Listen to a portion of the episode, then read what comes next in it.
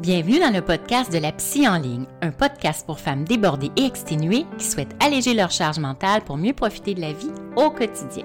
Je suis Christine Pagé, docteur en psychologie et psychologue en pratique privée depuis plus de 20 ans et spécialisée sur la thématique de la charge mentale. Dans ce podcast, nous allons discuter ensemble des différentes facettes de la psychologie et découvrir comment elles peuvent s'appliquer à notre vie quotidienne, tout en mettant l'accent sur une thématique chère à mon cœur dans les dernières années, la charge mentale. Nous allons explorer ensemble cette notion de plus en plus présente dans nos vies qui peut peser sur notre bien-être psychologique. À travers des réflexions, des discussions et des conseils pratiques, je vous guiderai pour mieux comprendre et gérer votre charge mentale, que ce soit à la maison, au travail ou dans vos relations familiales et personnelles. Je vous partagerai également des astuces et stratégies pour améliorer votre résilience et votre capacité à faire face aux défis du quotidien. Chaque épisode sera une opportunité d'en apprendre davantage sur vous-même et de découvrir des outils concrets pour améliorer votre bien-être mental et émotionnel. Alors installez-vous confortablement et préparez-vous à découvrir des moyens pratiques pour alléger votre charge mentale et améliorer votre qualité de vie grâce, je l'espère, à mes conseils inspirants.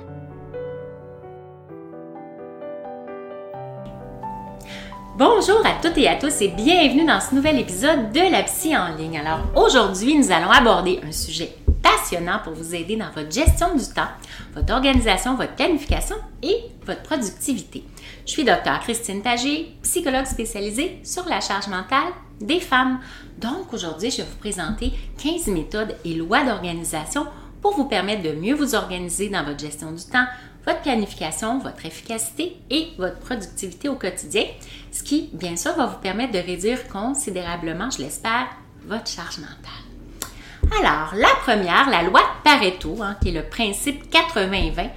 Donc, en fait, ça consiste à identifier les 20% des activités qui génèrent 80% des résultats et de vous concentrer sur celles-ci pour optimiser votre efficacité. Donc, on s'est rendu compte que souvent, 20% de nos activités euh, principales, par exemple au niveau professionnel, sont celles qui vont apporter, générer le 80% des résultats ou des revenus, par exemple, si vous êtes entrepreneur. Donc, c'est important de bien les identifier pour focaliser sur ces 20 %-là d'activités plutôt que sur le 80% qui vous amène peu de résultats, finalement. Ensuite, numéro 2, la méthode de gestion des priorités ABC. Donc, c'est vraiment de classer vos tâches en trois catégories. Hein. La A qui sont les tâches importantes et urgentes, catégorie B importante mais non urgente, puis la C qui est non importante et non urgente pour organiser vos activités en conséquence. Alors, ça ressemble un peu à la matrice d'Eisenhower dont je vais euh, vous parler un peu plus loin et sur lequel déjà j'avais fait euh, un podcast vidéo. Alors, vous pourrez vous y référer. Numéro 3, la loi de Carlson. Donc, c'est vraiment de prendre l'habitude de faire immédiatement les tâches qui prennent moins de deux minutes pour éviter de les accumuler. Par exemple, un courriel, hein, vous avez à répondre à un courriel qui vous prend moins de deux minutes comme réponse. Euh, quelques, objets, quelques vaisselles dans votre, au fond de votre évier, hein, que, ça prend moins de deux minutes à, nettoyer, par exemple. Hein. ça peut être des petites tâches comme ça. Qui prennent moins de deux minutes. Par contre, si vous les accumulez, ben, ça peut euh, se traduire plus tard en, heures. Alors, il vaut mieux le faire immédiatement. Numéro 4, la méthode Evili. Donc, c'est vraiment d'écrire les six tâches les plus importantes euh, juste avant le coucher. Donc, vous les, en soirée, vous écrivez les tâches les plus importantes que vous allez aborder le lendemain matin, puis les mettre en ordre de priorité. Donc, ça fait en sorte de vous libérer l'esprit pour avoir un bon sommeil pendant la nuit, puis vous y revenez le lendemain matin pour voir la priorité de chacune. Maintenant, la numéro 5 loi de Parkinson, hein, c'est que le travail va se dilater, hein, va prendre plus d'espace si vous pour remplir le temps disponible. Donc, à ce moment-là, vous pouvez vous fixer des délais stricts, hein, soit avec un chronomètre, euh, une minuterie, un time timer. Vous fixez des délais pour vos tâches afin de maintenir votre productivité. Puisqu'on sait que quand on ne se fixe pas de délai, on peut prendre beaucoup plus de temps que nécessaire pour réaliser certaines tâches. Donc, en vous fixant les délais, vous êtes plus euh, productif et efficace. Numéro 6, la méthode des listes à ne pas faire, hein, le contraire des to-do list, c'est à ne pas faire, donc d'établir une liste de tâches à éviter ou à reporter pour vous concentrer vraiment sur les activités les plus productives de la journée. Donc, hein, éviter, ça peut être les courriels, bien sûr, aller sur les réseaux sociaux, aller magasiner en ligne, hein, sur Amazon, c'est le genre de choses des fois qu'on se dit, ah, on a une idée, on va juste aller voir, ça sera pas long, puis finalement, on se met à regarder toutes sortes de choses et on n'est pas en train de faire la tâche prioritaire euh, qu'on avait planifiée pendant la journée. Méthode numéro 7, c'est de la planification par bloc de temps. Donc, allouer des blocs de temps spécifiques pour des types de tâches similaires afin d'optimiser la concentration et la productivité. Hein, c'est aussi ce qu'on appelle le batching. Donc, c'est de, ça, de regrouper des tâches similaires euh, dans votre agenda, par exemple, que ce soit l'agenda Google, Apple ou votre agenda euh, papier.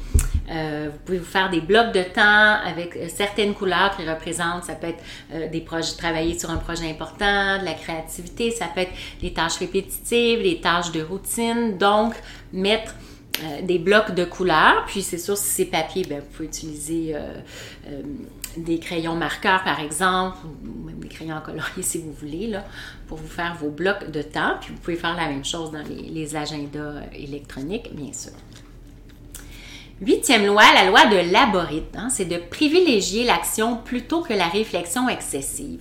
Donc, c'est vraiment de commencer par de petites étapes pour surmonter votre procrastination. Hein plutôt que de voir un projet comme une montagne, une grosse montagne à gravir, là, puis vous voyez juste le haut de la montagne en vous demandant comment vous allez y arriver, vous y allez un pas à la fois, une étape après l'autre, hein, plutôt que de rester euh, dans la réflexion plus passive, bien, vous vous mettez tout de suite en action pour, euh, dès lors, commencer déjà le nouveau projet, projet par exemple.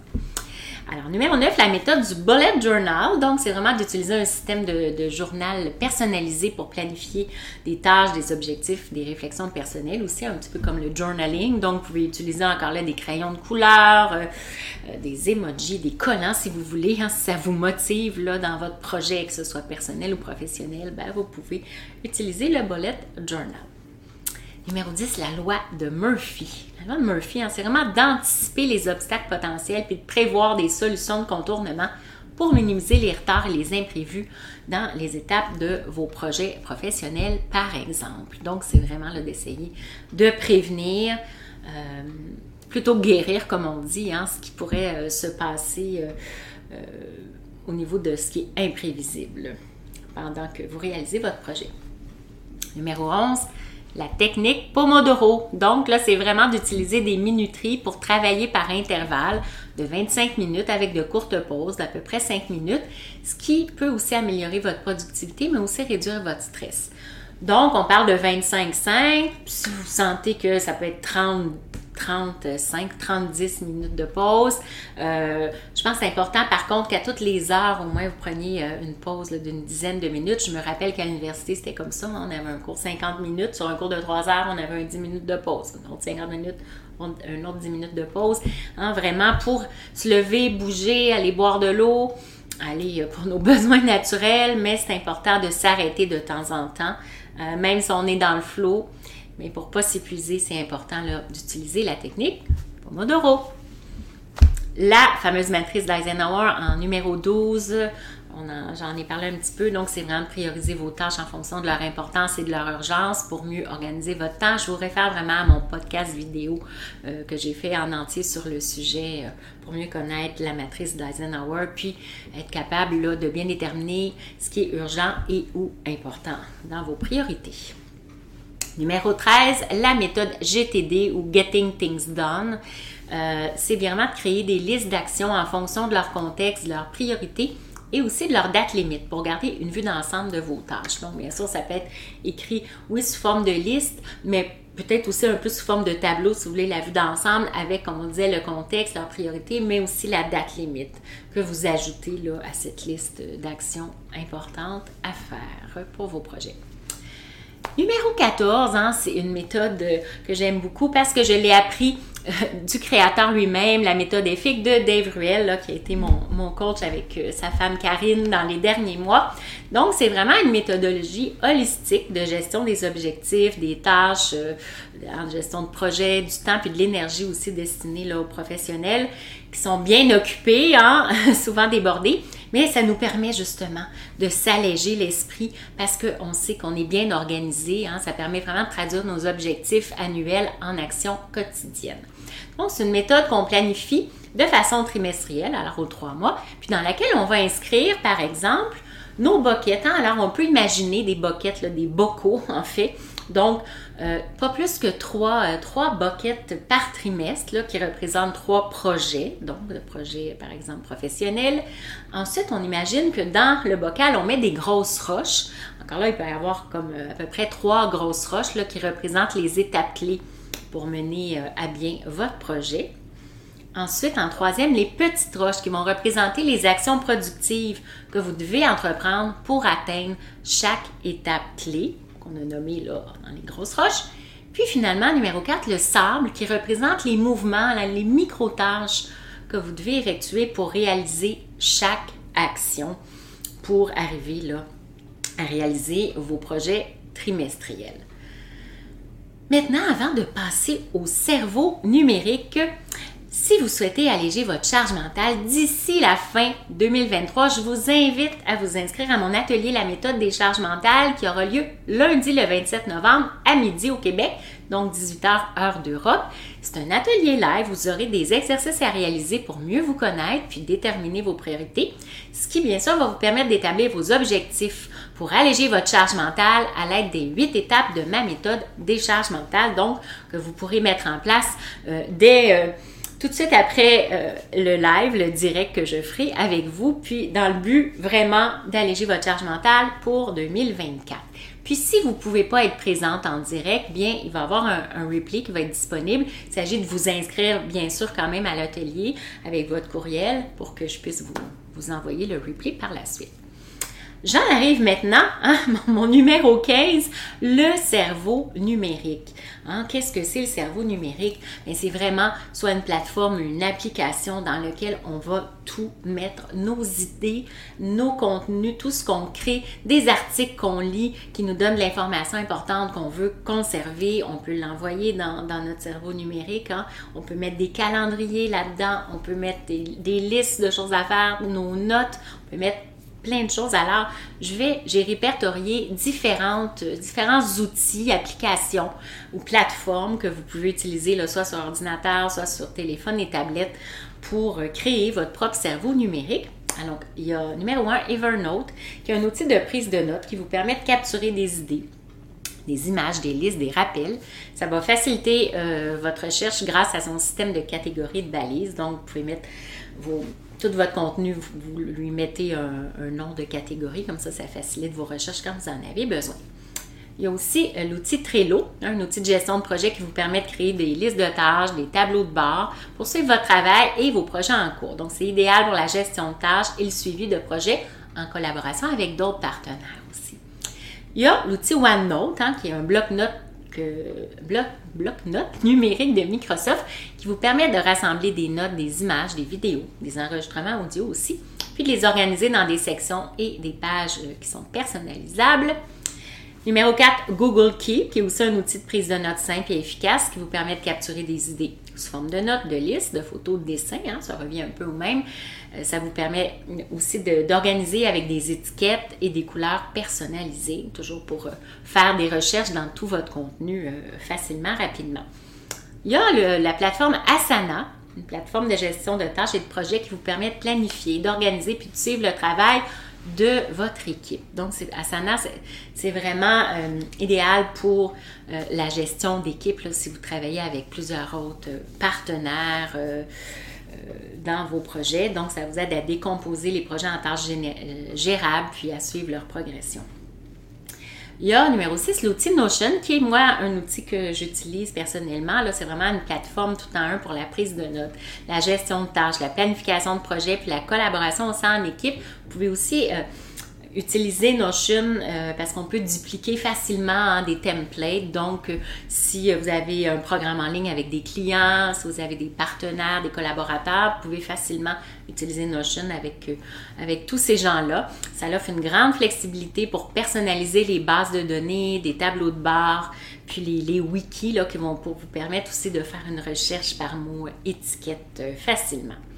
Il y a aussi l'application Todoist, qui est une application de liste de tâches simples, mais c'est quand même puissant pour vous aider à organiser vos tâches quotidiennes, hebdomadaires et mensuelles.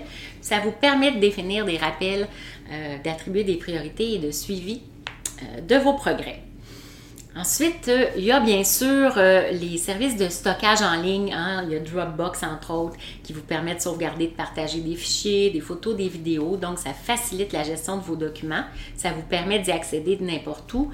Bien sûr, il existe avec Google, Google Drive, pour lequel vous pouvez faire la même chose, envoyer tout votre contenu, euh, vos vidéos, vos formations, vos podcasts, tout ce que vous faites qui peut être envoyé, c'est sûr, sur, sur Google Drive.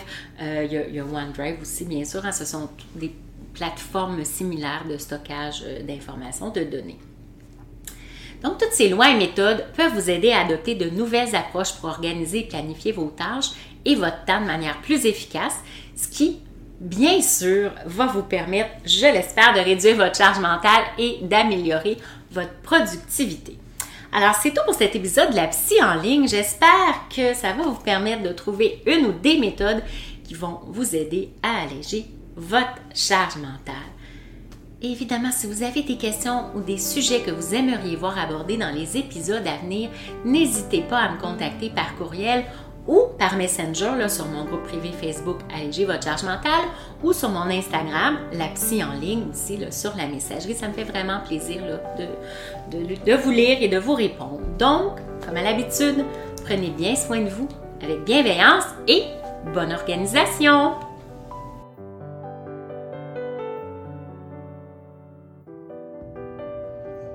Merci d'avoir écouté cet épisode. J'espère que cela vous inspire autant que cela me fait plaisir de partager mes connaissances avec vous.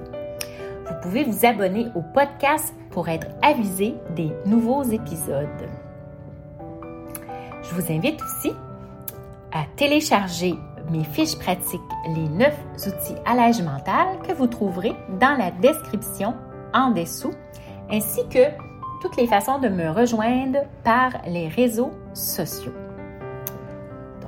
Prenez note que le contenu de ce podcast est de nature éducative, vulgarisée et générale. Il ne doit pas être confondu avec une psychothérapie, un relevé exhaustif du champ de la connaissance ou une intervention personnalisée. Si vous vivez de la détresse ou pour plus d'assistance, veuillez contacter un professionnel de la santé ou appeler au 811. Alors, je vous dis au revoir et surtout, prenez bien soin de vous avec bienveillance.